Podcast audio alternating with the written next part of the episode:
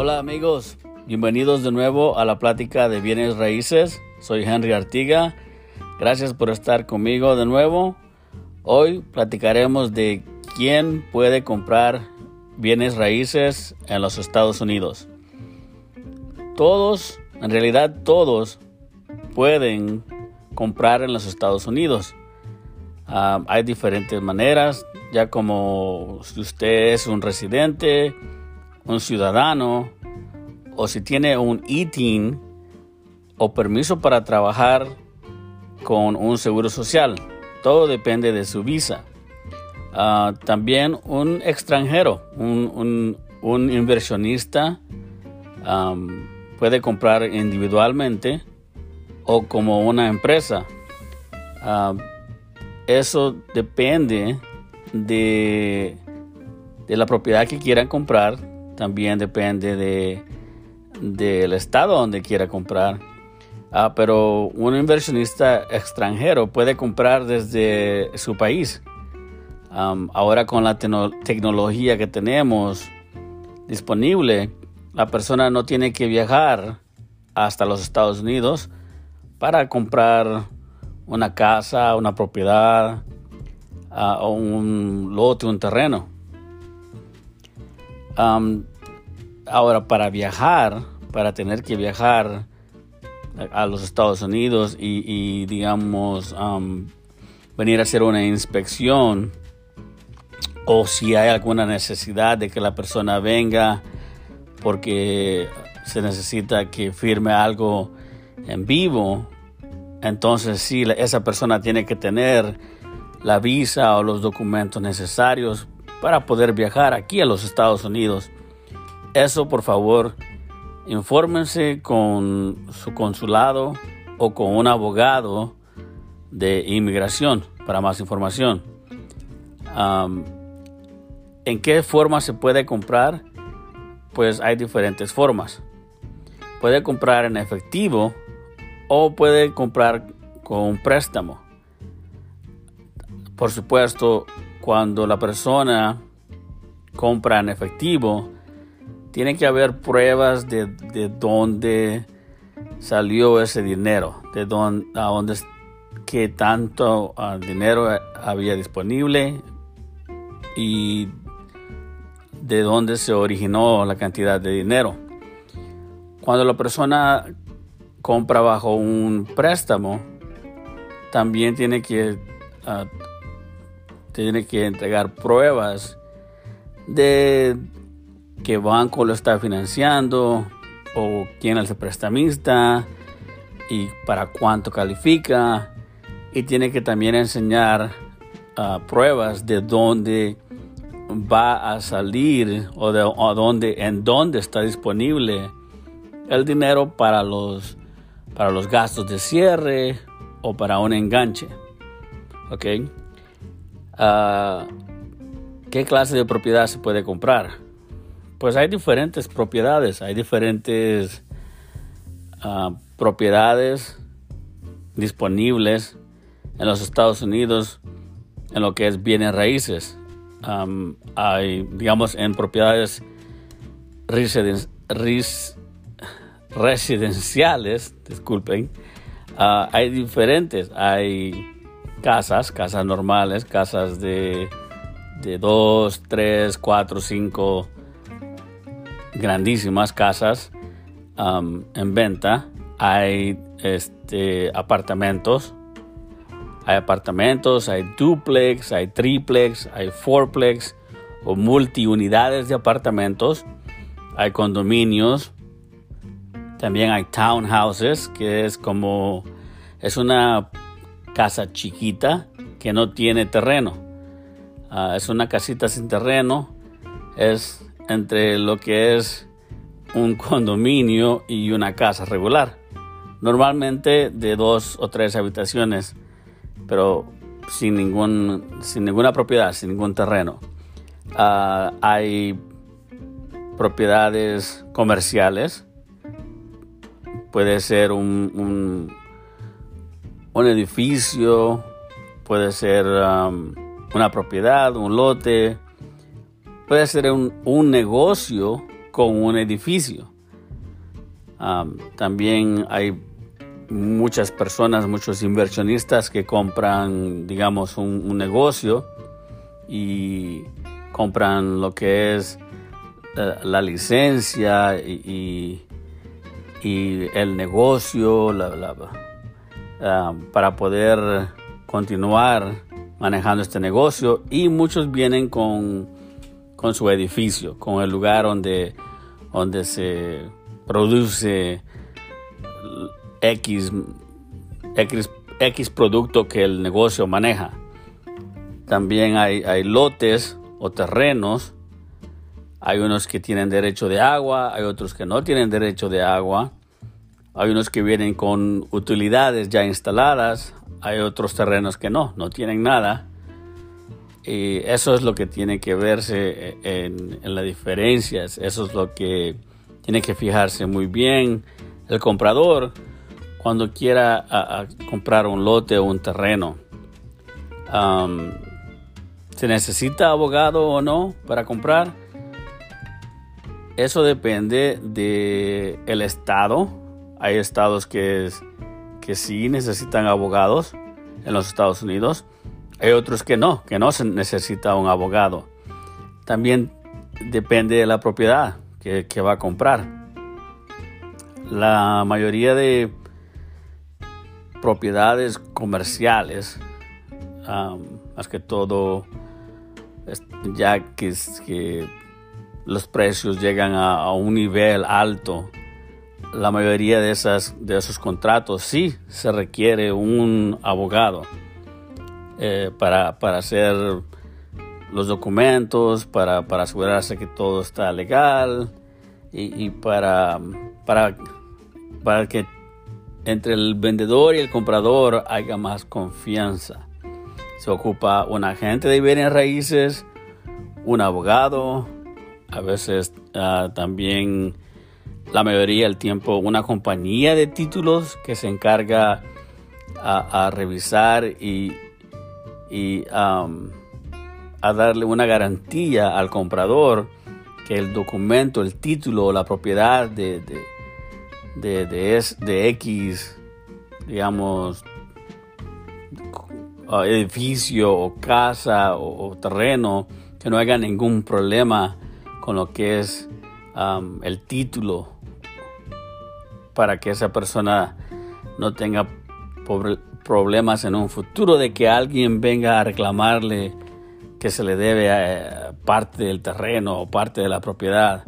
Entonces, para eso más que todo, ahí es donde se necesita una compañía de títulos y un abogado. Pero también, como les digo, depende, todo depende del estado, todo depende de la, de la clase de propiedad.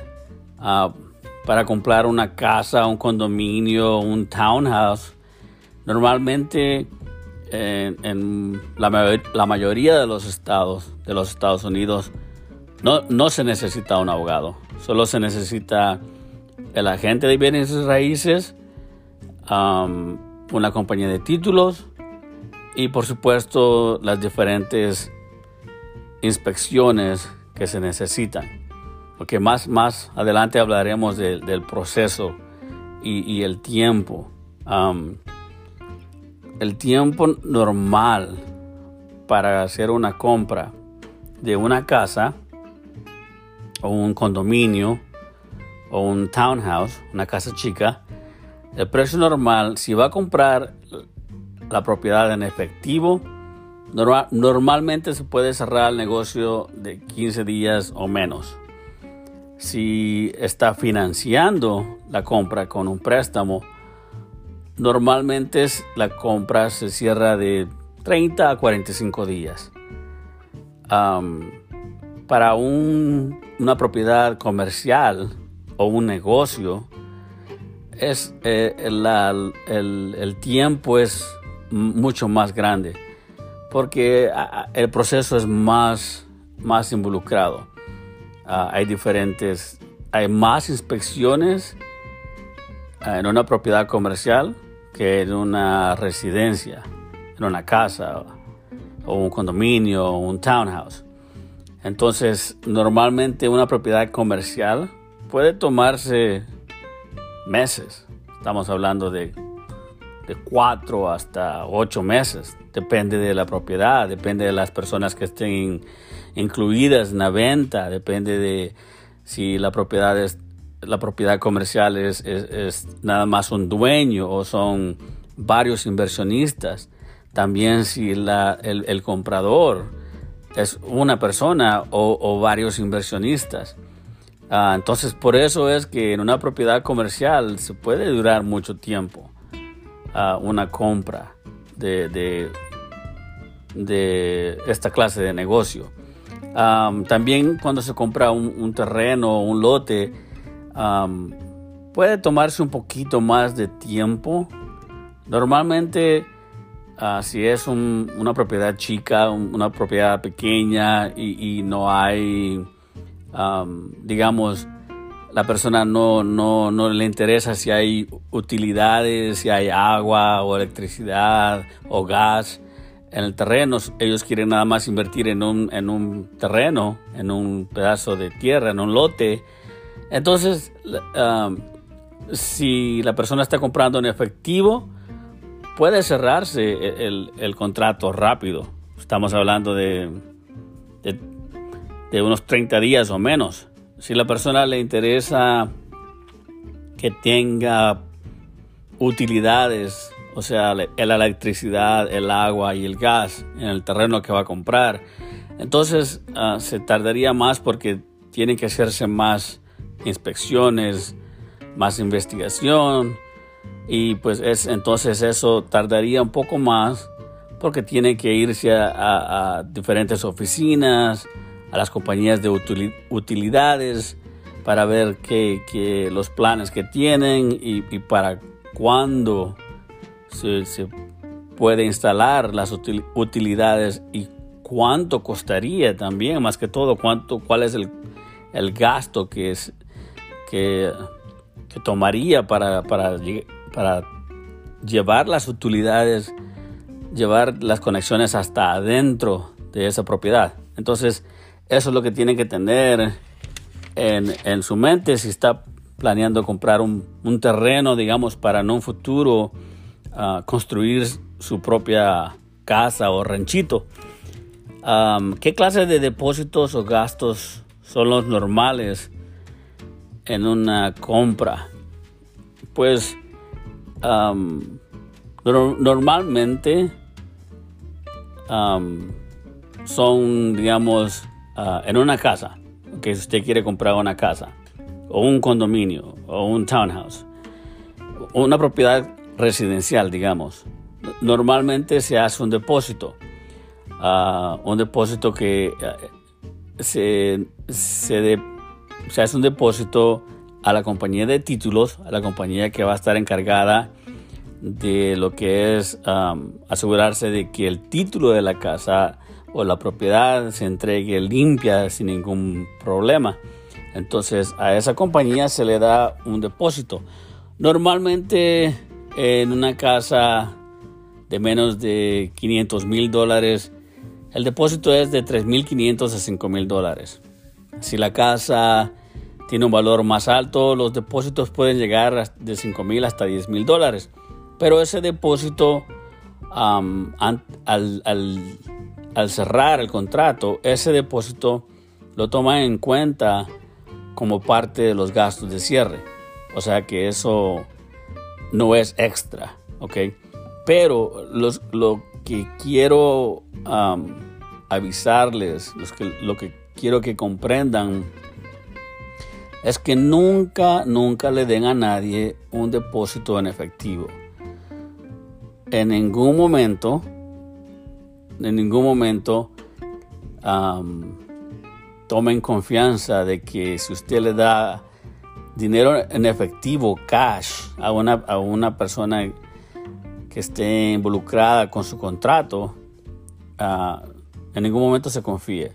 Todo el tiempo, todo depósito, ah, todo pago, todo gasto, hágalo ah, con un cheque o un money, o un money order o, normalmente con un, una, se puede hacer un depósito, depósito directo de su cuenta de banco a la cuenta del banco de, de, la compañía con la que está trabajando. Así que más que todo por eso quería hablar de, sobre esto, sobre, los depósitos y los gastos, que tengan mucho cuidado, que no le den a nadie uh, dinero en efectivo, dinero como decimos aquí cash, que es en efectivo, ¿ok? Um, porque es importante trabajar con un realtor profesional. Un realtor en los Estados Unidos es un agente de bienes raíces, ¿ok? Es muy importante trabajar con una persona profesional porque les garantiza que va a haber seguridad, que alguien los va a representar y que no lo van a estafar. Uh, han sucedido muchos en muchas ocasiones que la persona, más que todo de la comunidad latina o hispana, van y, hablan con una persona que a veces ni siquiera tienen licencia para hacer un contrato de bienes raíces, nada más porque la persona tiene un, una oficinita pequeña y la persona usa un, corbata y un, un su saco y, le tienen confianza. Y tienen que tener mucho cuidado. Ha habido familias que han partido miles de dólares y desgraciadamente no pueden recuperar ese dinero porque lo entregaron en efectivo, cash, no tienen ninguna prueba, así que legalmente no pueden hacer nada por ellos. Así que mucho cuidado, trabajen con una persona, un agente de bienes raíces, un realtor profesional Ustedes pueden verificar eso.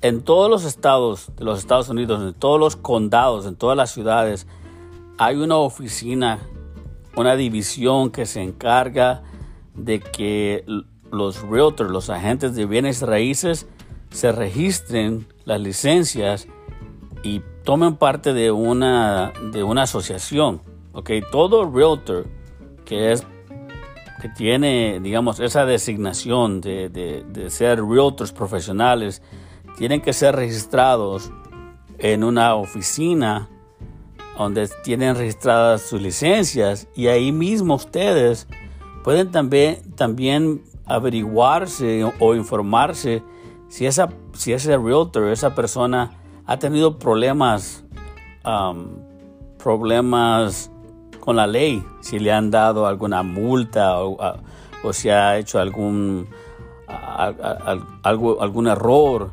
Ustedes pueden, ustedes pueden verificar, ustedes pueden informarse sobre eso. Así que es muy importante. Así también, si, si ustedes se comunican con un, con un abogado, en todos los estados, en todos los estados, en todas las ciudades, hay una barra, una barra de abogados o una oficina que se encarga, de que todo abogado que tiene licencia en, ese estado tiene que ser registrado. La licencia de ese abogado tiene que ser registrado con esa oficina para asegurarse de que la persona que, que, reclame que es abogado es, es realmente un abogado con licencia y con sus estudios. Así que cuidado, mucho cuidado con eso, ¿ok?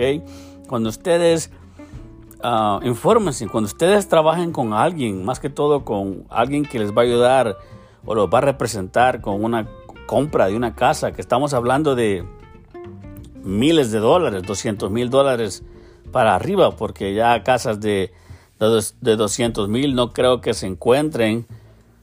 Y si hay, pues están un poco destruidas y van a tener que, que ponerles un poco más de dinero. Pero uh, toda persona que, con la que ustedes trabajen, okay, estamos hablando de un, de un, um, un gasto grande cuando se compra una casa, tienen que tener cuidado, tienen que, informarse, a ver, infórmense en todas las, como, les digo, en todas las ciudades, en todos los estados, en todos los condados, hay una oficina que se encarga de, de verificar que el agente de bienes y raíces o el realtor tiene licencia y que los abogados también tienen licencia. Así que infórmense, por favor, infórmense. No le, no le confíen su dinero a una persona solo porque tiene una oficina y tiene un, escritorio bonito, tiene su, su, su saco, su corbata y se vean profesionales. No, averígüense, infórmense, ¿ok?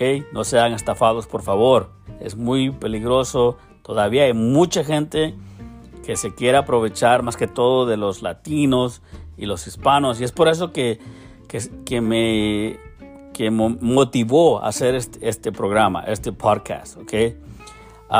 Espero que, que, este programa les ayude, espero que, que, pues los ayude y los proteja y, y, si tienen alguna pregunta, por favor, llámenme. Pueden llamarme directamente a mi número de teléfono.